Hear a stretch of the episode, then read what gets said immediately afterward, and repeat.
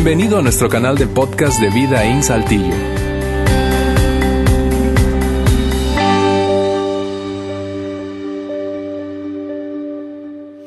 Gracias.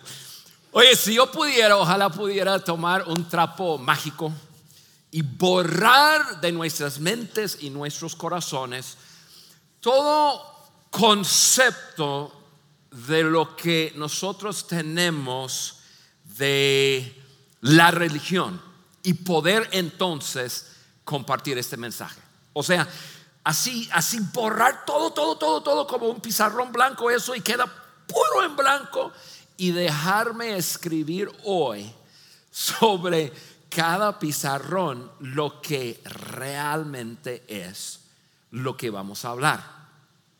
Entonces quiero que me ayuden. No hay trapo mágico y todos tenemos conceptos, tenemos prejuicios, pero quiero que me ayuden en que hoy yo voy a tratar de poner al lado mis conceptos de la religión, de, de, lo que Dios es y no es, lo que Jesús es y no es, y voy a tratar de simplemente escuchar a Juan en esta mañana. Porque este mensaje eh, voy a hacer mi mejor en aterrizar el mensaje en que sea súper práctico, súper entendible. No es un mensaje que te, al, principio por lo menos, que te va eh, a emocionar mucho. E, es simplemente yo quiero que escuchas y al final yo creo que te vas a quedar como yo en que cada que pienso en lo que estoy hablando, no hay manera de expresar lo grande que es mi Señor. Ahora, yo creo que lo que voy a decir ahorita es un, poco ingenuo, pero lo voy a decir de todas formas e incluso lo voy a poner aquí en la pantalla. Y es esa, esa pregunta y ese deseo. No entiendo por qué no todos quieren que el mensaje del cristianismo sea verdad. yo no, entiendo, no, entiendo por qué no todos quieren que el mensaje del cristianismo sea verdad. Eh, y estoy hablando de que sea verdad. Yo, entiendo si alguien dice, no lo creo. Ok, si no lo crees, quizás te hace falta un poco más información, entenderlo un poco más, pero por lo menos estás en un punto, dices, no, lo, entiendo, y no, pero está tan increíble que no lo creo. Pero eso no es donde está la mayoría de las personas. La mayoría de las personas hoy día como que ya, ya, ya se extienden las manos como si tuvieran manos en su corazón para decir, yo no quiero escucharlo, no quiero que sea cierto. Y eso no, no, no lo entiendo. Porque cuando uno realmente entiende el mensaje del cristianismo y estoy hablando en su forma original, o sea, no distorsionada por la iglesia, no distorsionado por personas que se dicen cristianos, pero, pero viven de otra forma o dicen otras cosas. Estoy hablando del mensaje desde el principio como Cristo lo trajo aquí a la tierra. Porque cuando Cristo estuvo aquí en la tierra, Él fue un hombre irresistible. O sea, la gente, Él atraía gente hacia Él de todas, de, todos colores, hombre, mujer, no importando nivel social o nivel de educación, su mensaje y su persona fue tan increíble que la gente quería estar con él, escucharlo y, luego agregarse a su mensaje. Y captó la atención de la gente. Ese es el mensaje original. Ahora, lo que hizo que ese mensaje fuera tan increíble se puede resumir en una sola palabra. Una sola palabra. Quizás una palabra que no has experimentado o quizás una palabra que en tu caminar, entre comillas, espiritual hasta el momento no has, em, no, no has vivido, pero el mensaje de Jesús y lo que hizo que fuera tan, tan, tan irresistibles se resumen en una palabra y esa palabra es gracia. Gracia. Y quizás cuando yo digo la palabra gracia, quizás en tu mente ahorita tú dices, mm, como que lo entiendo, no lo entiendo, pero no tengo una, una definición clara. No te preocupes, vamos, a, vamos a, a darte la definición de lo que significa gracia. Ahora, gracia es lo que anhelamos recibir cuando nuestra culpa es expuesta. O sea, cuando, cuando de repente entras en la casa y sobre la mesa ahí está papá, ahí está mamá y sobre la mesa ahí está la pipa, ahí está un poco de esa mezcla de hierba y, está ahí y dicen, mira mi hijito, esto lo encontramos en tu recámara. O sea, hay evidencia, tú estás culpable y no hay manera de escapar. Gracia es lo que tú anhelas recibir. O quizás tú entras en casa y ahí está tu esposa y quiere hablar contigo. Y, algo de tu comportamiento ha sido expuesta y no hay manera de negarlo. O quizás tú, señora, entras en casa o quizás padres entran en casa y ahí están tus hijos esperándote. O sea, Gracia es lo que anhelamos recibir cuando nuestra culpa está expuesta. Estás queriendo que alguien te dé o te extienda algo que sabes que no mereces. Gracia. Al mismo tiempo, gracia es lo que no queremos extender cuando la culpa es de alguien más o la culpa de alguien más es expuesta, especialmente si su culpa incluye habiéndote a ti hecho daño o habiendo hecho daño a alguien quien tú amas. ¿Sí? Gracias es lo que no queremos dar. ¿Por qué? Porque nosotros decimos, la persona es culpable, no hay manera de eh, eh, escapar, no hay manera de explicar, es culpable y entonces dar gracia como que se siente como si estuviéramos librando la persona de su culpa porque es culpable. Y eso es lo que hace que la gracia crea tanta tensión porque es lo que anhelamos cuando nosotros estamos culpables y es lo que nos incomoda un montón tener que dar cuando alguien más es culpable. La gracia es tan refrescante cuando la recibimos, pero tan incómoda cuando la tenemos que dar. O sea, cuando tú Tú, sabes, tú eres culpable de algo y alguien te dice, ¿sabes qué? Te voy a dar un pase. Como si no existiera, como si no fuera a pasar. Ay, es como agua fresca en medio del desierto. Pero cuando alguien más hace algo, tan incómodo es tener que otorgar gracia a otra persona. Y es por eso que nosotros pusimos como título a esta serie, Gracia, la incómoda solución para prácticamente todo. La incómoda solución para prácticamente todo. Ahora, vamos a, déjame darles una definición por si por si eh, todavía gracia en tu mente queda un poco eh, abierto en cuanto a qué es gracia. Gracia básicamente, y esto es la definición que vamos a usar para tres semanas, gracia es favor que no merezco, que no me he ganado y que no me puedo ganar.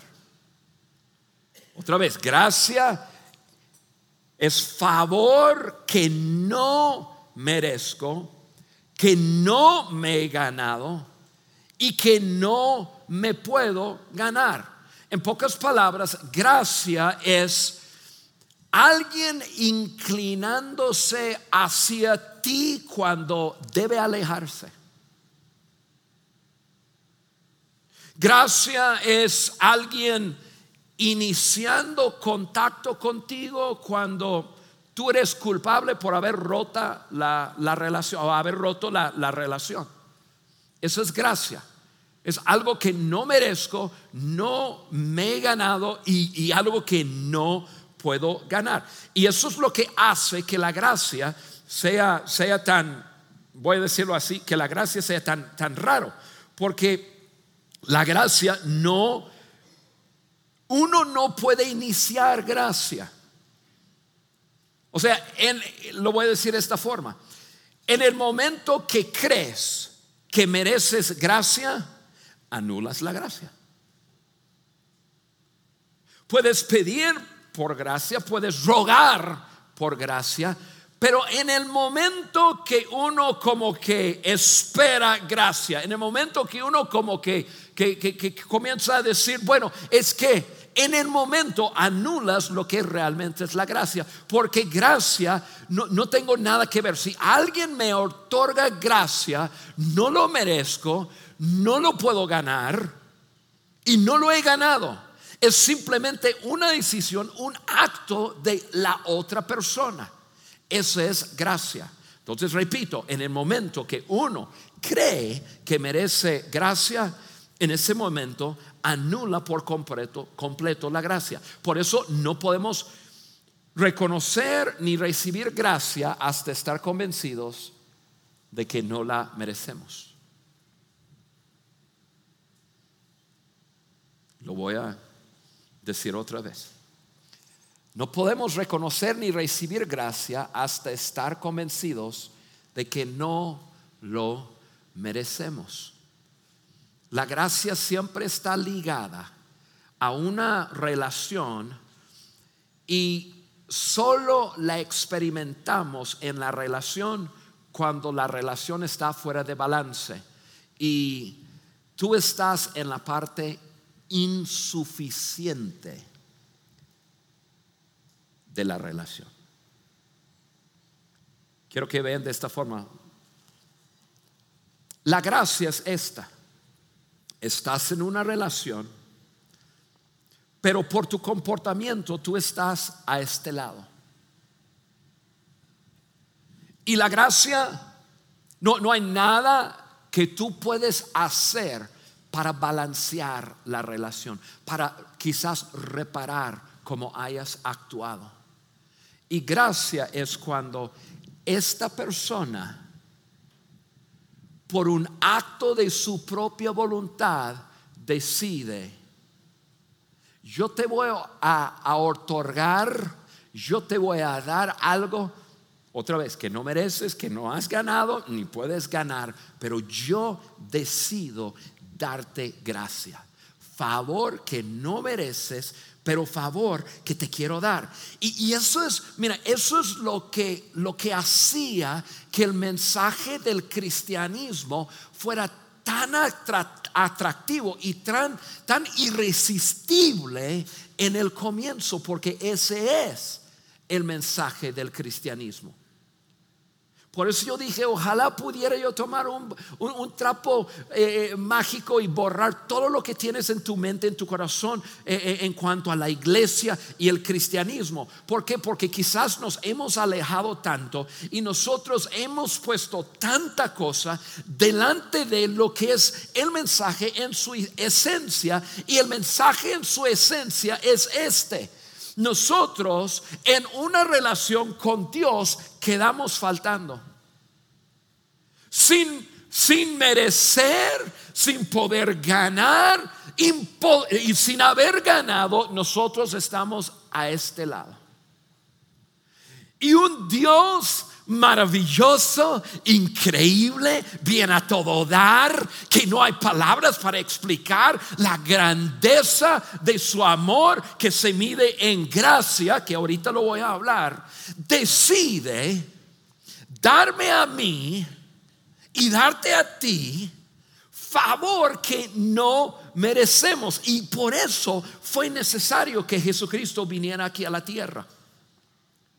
Porque es la única forma que tú y yo pudiéramos como que más o menos vivir, perdón, verlo vivido. Solamente Dios tomando la forma de un ser humano en unos meses, nosotros vamos a decorar todo, tú vas a decorar tu casa, las calles se van a decorar y vamos a una vez más, como hacemos cada año, celebrar la Navidad. Y la Navidad es una celebración del nacimiento de Jesucristo aquí a la tierra. Y muchas veces nos rascamos la cabeza pensando, ¿y por qué se tuvo que venir? En los próximos 10 minutos se te va a quedar súper claro. Sin que Jesús viniera, imposible que tú y yo pudiéramos captar la grandeza del mensaje de gracia.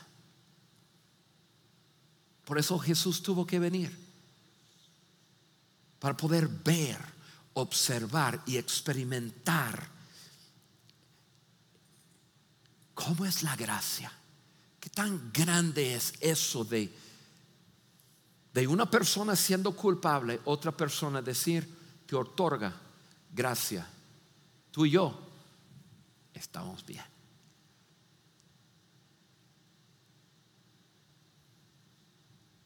Con el tiempo que me queda,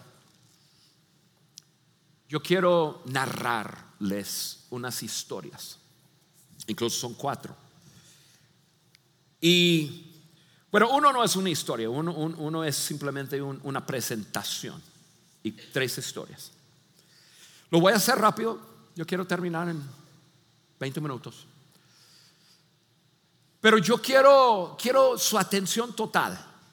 Yo sé que este mensaje es, es un poco profundo, pero es, es tan es tan increíble al captar el mensaje de cómo realmente es Dios. Un día Juan, si lees la Biblia, lo conoces como el autor del libro de Juan, el autor de, las epístolas de Juan, primero de Juan, segundo de Juan, tercero de Juan y Apocalipsis. Aquel hombre que fue conocido como el mejor amigo de Jesucristo. Aquel hombre que pasó tiempo, el que pasó tiempo, más tiempo de acercas con Jesús, él ya habiendo experimentado a Jesús, Juan decide sacar una pluma y escribir de lo que había experimentado y de lo que él había visto con Jesús. Y mira lo que Juan, ese Juan escribe acerca de Jesucristo. Él dijo lo siguiente, y el verbo, la palabra, palabra verbo es la palabra logos, o sea, Dios, y, no hay tiempo para meternos a explicarlo mucho, pero simplemente eh, él usó esa palabra en el griego y, el, y el logos se hizo hombre. Dios se hizo hombre y habitó entre nosotros. Está hablando de Jesucristo, que Él nació. Luego él dice, y hemos contemplado, o sea, lo tengo en amarillo porque Juan estaba escribiendo y él estaba diciendo, y nosotros lo vimos con nuestros propios ojos. Nadie nos contó, no lo leímos en un libro, esto lo vi, esto lo viví. Hemos contemplado su gloria, la gloria que corresponde al Hijo unigénito del Padre. Y mira lo que él dice para terminar su frase acerca de lo que habían contemplado, de lo que habían visto, lleno de gracia y verdad. Lleno de gracia y verdad. No, no un balance de gracia y verdad, porque eso es lo que tú y yo tratamos de hacer en nuestras vidas. Si tú eres un padre, eso es lo que tratas de hacer con, tus hijos. Darles un poco de gracia, y, pero todavía quedar en que esto es, el, eso es la verdad, eso es lo que hiciste. Pero un poco, entonces nosotros tratamos de balancear. Jesús, Juan no dijo eso. Él dijo, en un hombre un paquete de, de, de verdad y de gracia en un solo hombre, no un balance. O sea, lo pongo de esta forma, Jesús nunca diluyó la verdad ni menguó en gracia. Ahorita les voy a contar tres historias y yo quiero que ustedes presten atención de cómo Jesús trató con la situación. Él habló y él declaró mal, mal. Él no decía, ay, no te preocupes, no, eso no está. Él decía, esto está mal, yo me encargo. Esto no está bien, eso es pecado, sígueme a mí. O sea, en un hombre gracia y verdad. Jesús fue 100% gracia y 100% verdad 100% del tiempo. Cosa que ni tú ni yo podemos ser. Pero en el paquete del hombre Jesucristo, 100% verdad, 100% hombre. Y es por eso, sabes que muchos de nosotros sabemos que en la Biblia hay un versículo que dice, Dios es amor. ¿Sabes quién escribió eso? Juan. Juan. Juan al observar un hombre 100% verdad y 100% gracia, llegó a la conclusión, él representando, representando su Padre Celestial, Dios es amor. Dios es amor. Amor es 100% gracia y 100% verdad. Déjame darles tres ejemplos y luego yo quiero celebrar la gracia de Dios junto contigo. Primer ejemplo. Juan, nuestro amigo de hoy, Juan anduvo con Jesús aquel día que venían regresando de un viaje fuera de la ciudad, van entrando a la ciudad. Y cuando van entrando a la puerta de la ciudad, siempre había recaudadores de impuestos. Un recaudador de impuestos es una persona empoderado por el gobierno romano que cobraba impuestos para entrar en la ciudad. Hace cuenta una caseta. O sea, la caseta para entrar a, la ciudad, pues ahí había una persona para cobrar. Pero la caseta no tenía un precio fijo. La caseta cobraba lo que el recaudador inventaba. O sea, si tú vas de aquí a Monterrey, ¿cuánto vale la caseta para entrar a Monterrey? 80 y cuánto? 92. Lo subieron. 92. Pero ¿qué tal si, si tú sabes que 92 pesos, pero tú vas entrando y llegas allá y, el hombre o la, la, mujer ahí dice, son 80, perdón, son 98 pesos. No, no, no, ¿cómo que 98 pesos? ¿Por qué? Porque yo dije. No, pero, pero no se va, así. ¿Tú quieres entrar a Monterrey, sí o no? Sí, claro, ya venimos hasta acá. Entonces vas a bajar 80, 98 pesos. No, pero eso 98 pesos. Y así eran los recaudadores de impuestos. Inventaba, ellos tenían que pagar a Roma cierta cantidad de impuestos, pero ellos subían lo que ellos querían. Y la gente obligada. O sea, los recaudadores de impuestos eran rateros al máximo. Y la gente lo sabía. Y incluso en la Biblia, la Biblia habla acerca de gente mala como pecadores y luego una categoría de gente más mala, recaudadores de impuestos. Sí, sí, es, así. ¿Por qué? Porque abusaban de la autoridad, robaban a la gente, hacían lo que se les pegaba de la gana y la gente no le pagaba porque tenían soldados romanos. Decía, ságamelo, dale unos golpes de salida también. O sea, la gente odiaba a los recaudadores de impuestos. Entonces, Juan estuvo con Jesús, vienen llegando de, un viaje fuera de la ciudad, llegan ahí a esa mesa y el recaudador de impuestos dice, bien, amigos, aquí este, me van a bajar tanto. Jesús se voltea con Judas, quien llevaba la, lana, y dice, págale.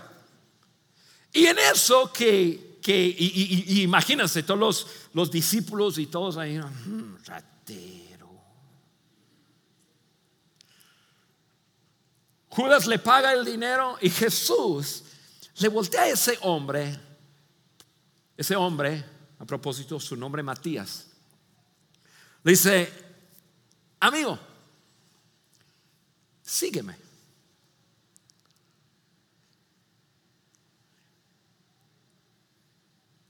Un hombre culpable, robando en el momento. Y Jesús lo sabe y Jesús se voltea con ese hombre y dice, hey, sígueme. Imagínense los discípulos, ¿no? No, no, no, ya se echó a perder todo esto. ¿Por qué? Porque pues, nosotros pescadores, pero eso es un ratero de rateros. ¿Y cómo Jesús le va a invitar a, seguirme? Pero ese Matías sorprendentemente se pone de pie y dice, yo te voy a seguir.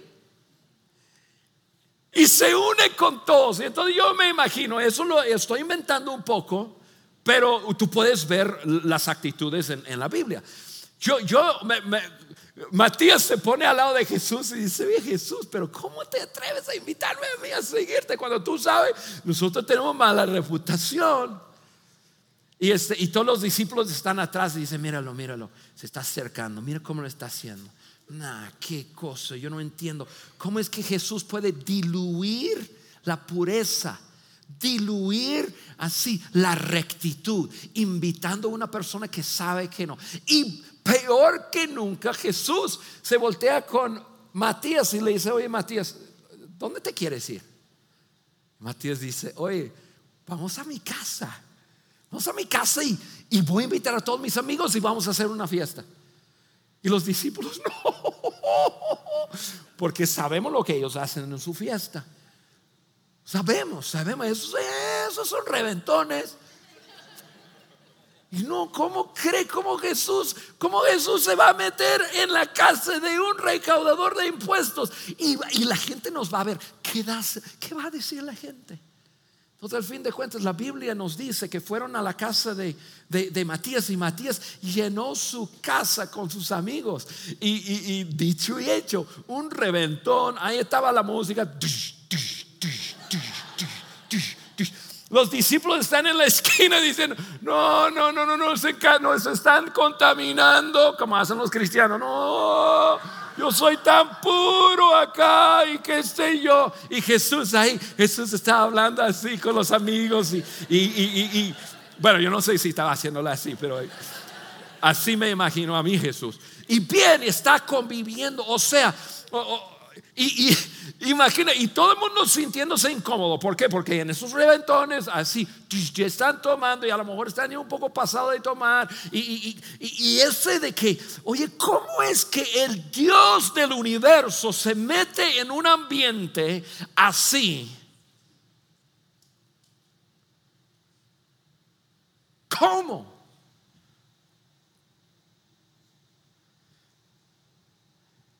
La gente que le acompañaba se sentía, uff, ¿qué van a decir? ¿Qué van a decir? ¿Qué van a decir? Y Jesús no le había pedido que se arrepintiera, que regresara, el dinero que había robado, nada. Y ahí están.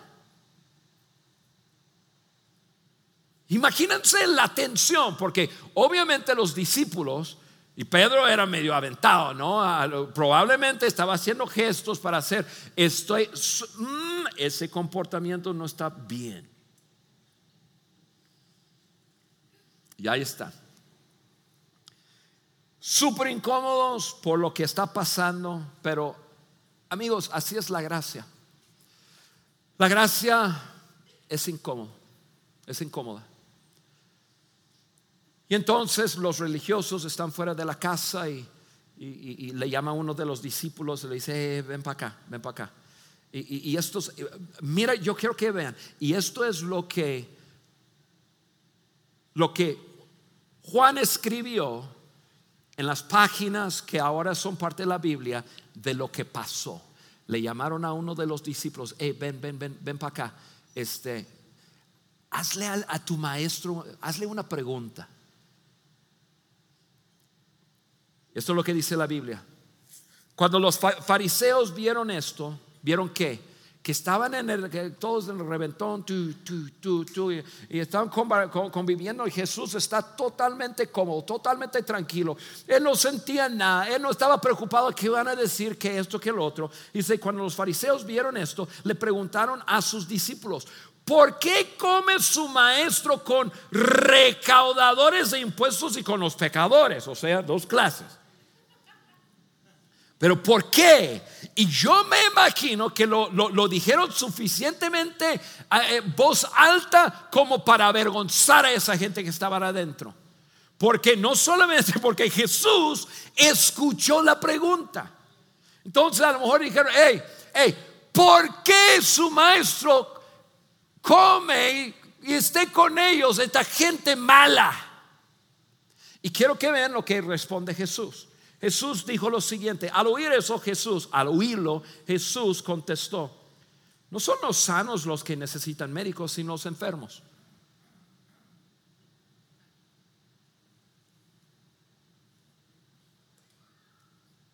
Cien por ciento gracia, cien por ciento verdad. O sea, Jesús, Jesús no maquilló el asunto. Imagínense a Matías. Matías está ahí y escuchar a Jesús. Mira, yo estoy aquí porque esta gente está enferma. ¿Cómo? Yo soy el anfitrión de esta fiesta, Jesús. Y tú me estás diciendo enfermo. Jesús, 100% verdad, 100% gracia. Esta gente necesita ayuda. Están enfermos. Y yo estoy completamente tranquilo estando entre ellos.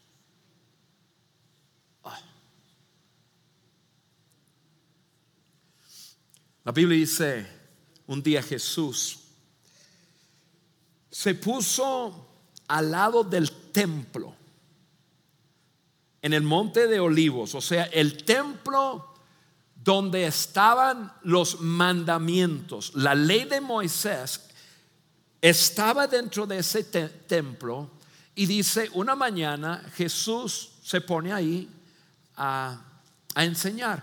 Y dice que las multitudes llegaban con él, las multitudes.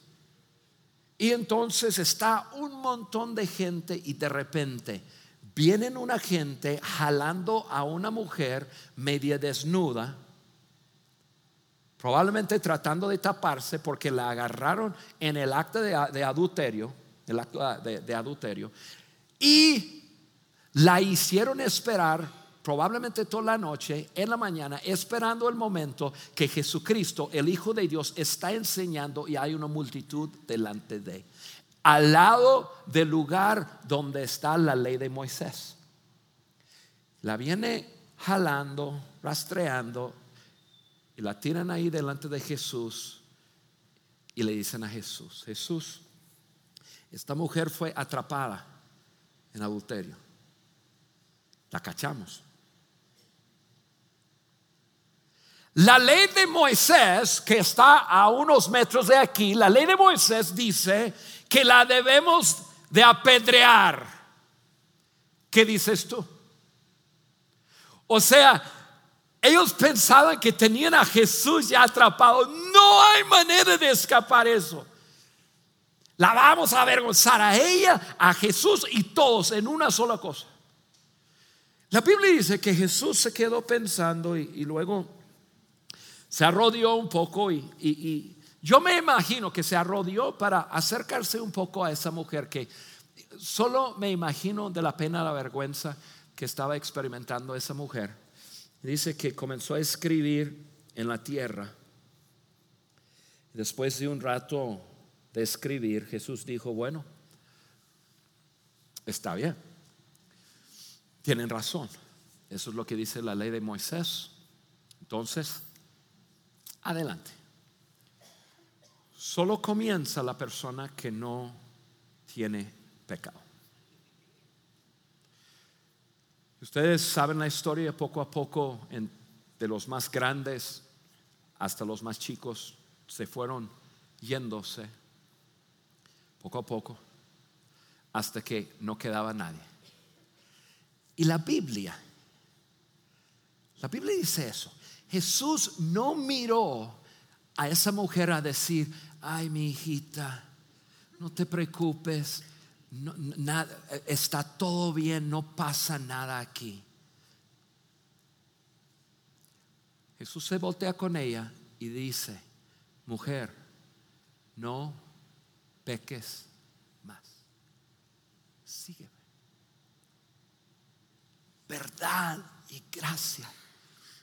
Verdad en que no, no vamos a pasar por alto que lo que estás viviendo no está bien, pero gracia en que yo te acepto, te quiero conmigo y te voy a ayudar. Por eso yo no entiendo por, qué. ¿Por qué la gente no quiere que el mensaje de Jesús sea cierto? Si Él vino y Él nos mostró gracia, una gracia que dice, wow, yo soy el culpable, yo he cometido tanta cosa, pero Jesucristo me acepta como soy y me levanta de ahí. La última historia que quiero compartir con ustedes Juan, que estuvo con Jesús el día que lo crucificaron.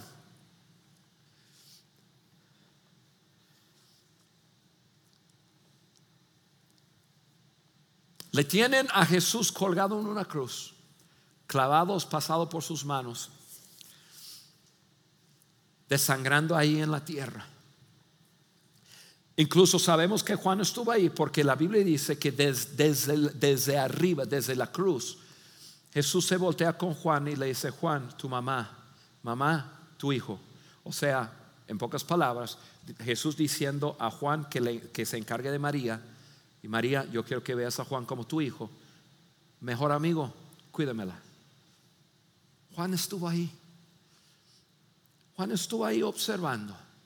Y quiero que vean lo que sucedió con ese hombre, Jesucristo, colgado en una cruz, yo quiero que entiendan que es gracia. Juan escribió lo siguiente. También llevaban con él a otros dos, ambos criminales para ser ejecutados. Cuando llegaron al lugar llamado la calavera, lo crucificaron ahí junto con los criminales, uno a su derecha y otro a su izquierda. La gente, por su parte, se quedó ahí observando. Y aún los gobernantes estaban burlándose de él. Salvó a otros, decían, que se salve a sí mismo si es el Cristo de Dios, el escogido. Versículo 39. Uno de los criminales ahí colgados empezó a insultarlo. O sea, se estaba muriendo y él dice, aquí me voy, pero me voy con ganas y hasta ese hombre que dice que es justo, yo le voy a dar con todo. Y comienza a insultar a Jesús. Pero el otro criminal lo, lo reprendió. Ni siquiera temor de Dios tienes aunque sufres la misma condena. En caso, en nuestro caso, el castigo es justo, pues sufrimos lo que merecen nuestros delitos. Este, en cambio, no ha hecho nada, nada malo. Luego dijo, Jesús, acuérdate de mí cuando vengas en tu reino. Quiero que quiero que capten esto. Un hombre colgado en una cruz, juzgado por ser un criminal, habiendo vivido una vida digna de, de ser ejecutado, malo, malo.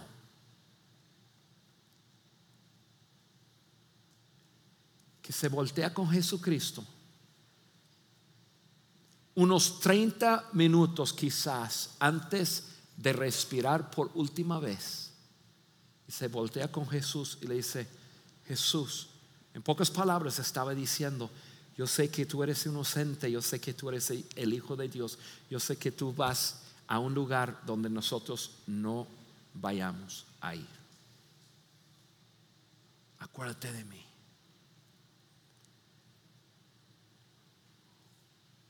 Un hombre que imposible que bajara de la cruz para, para hacer algo, para cambiar su vida, para, para, para poder recompensar lo mal que había hecho. Un hombre colgado con segundos que le quedaba en la vida y mira lo que le dice Jesucristo. Se voltea y dice, te aseguro que hoy estarás conmigo en el paraíso.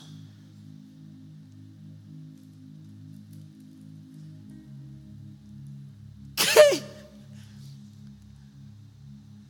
Tú y yo hacemos un desastre con el mensaje de Jesús. Pensamos que lo podemos ganar, pensamos que lo merecemos, pensamos que bueno, ok, ahora yo voy a hacer cosas buenas y esto y lo otro, como que la gracia es tan, tan, tan incómoda, tan incómoda. Porque Jesucristo,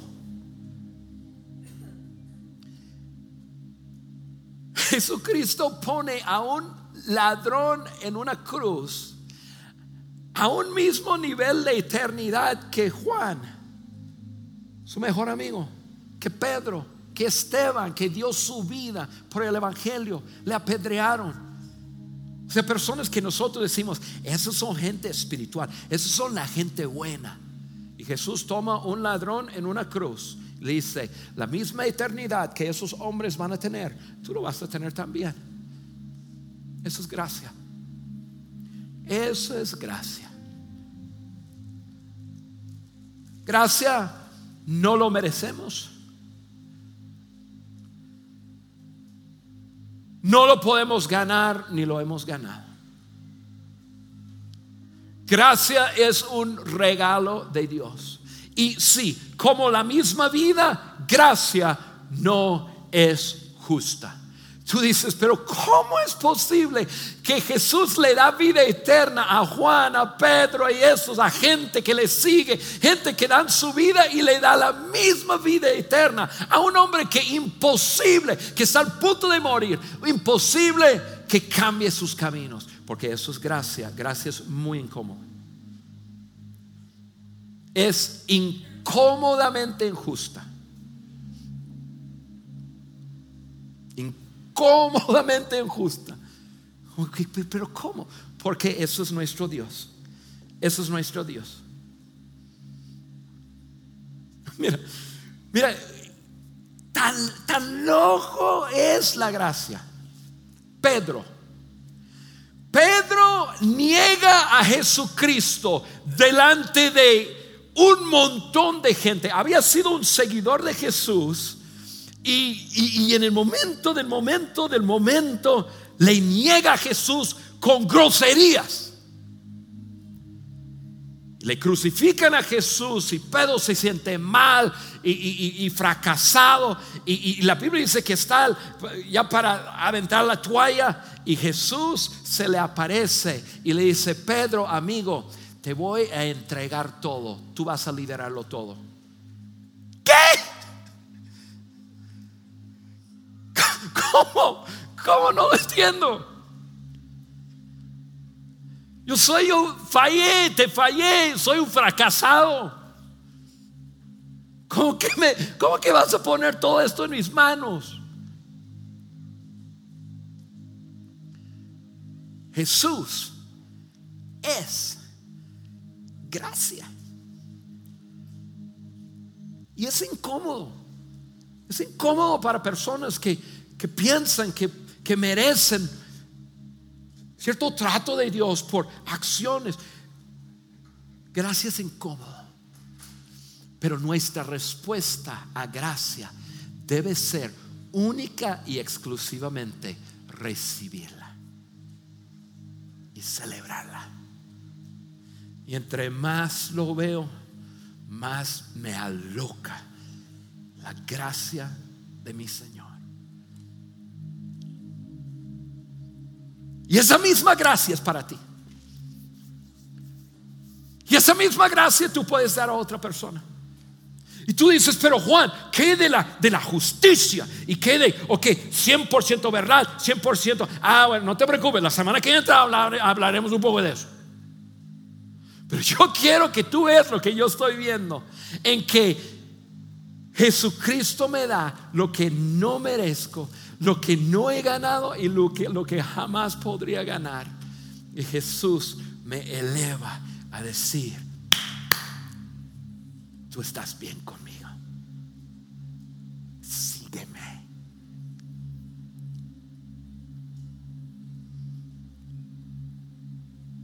Tú estás aquí hoy tú dices, ¿qué, ¿qué debe de ser mi respuesta a eso? Acéptalo. Acéptalo. Señor, aquí estoy, todo mugroso. No tengo nada que darte. Tú sabes lo que hice anoche. Tú sabes lo que he pensado. Tú sabes todo. Gracias por tu gracia. Tu gracia. Aceptar la gracia y celebrar la gracia. Y lo que yo quiero hacer hoy, cuando yo ya terminé de desarrollar, este, desarrollar el mensaje, y decía, nada, tenemos que cantar, tenemos que celebrar. No hay, no hay otra cosa, porque no hay, no hay manera de, de merecerlo, no hay manera de ganarlo, no, no lo hemos ganado. Lo único que podemos decir es decir, hey Señor, sublime gracia, es tu gracia. No lo entendemos, pero lo aceptamos. Y eso es lo que yo quiero hacer terminando hoy. Simplemente cantar. Por eso invita, si no se dieron cuenta, aquí hay gente detrás. Y es para que tú y yo nos aloquemos. Y a mí no me importa si tú estás aquí y es la primera vez que tú has entrado en este lugar. Vamos a cantar una canción y vamos a poner las letras allá en la pantalla. Y yo quiero que tú cantes. Y, y, y, y ¿cómo es la frase? Sublime, gracias, sublime. Es. Y yo les dije en el, en el run through, en el ensayo, dije, mira, cuando nosotros cantamos, gracias sublimes, ustedes se alocan. ¿Sí o no? Ustedes se alocan. Y entonces, cuando nosotros cantamos, ¿cómo es? Gracias sublime. Gracias sublime es, ustedes se alocan. Porque yo me voy a alocar a decir, no lo entiendo, no lo comprendo, pero lo recibo porque tú, no hay nadie como tú, mi Dios. Nadie como tú. Pónganse de pie y cantamos. Gracias por haber escuchado este podcast de Vida en Saltillo. Si deseas escuchar estos mensajes en vivo, te invitamos a que nos acompañes todos los domingos a nuestro auditorio. Para más información sobre nuestra ubicación y horarios, entra a vidainslt.org o síguenos en nuestras redes sociales como Facebook, Twitter e Instagram. Nos vemos la próxima semana.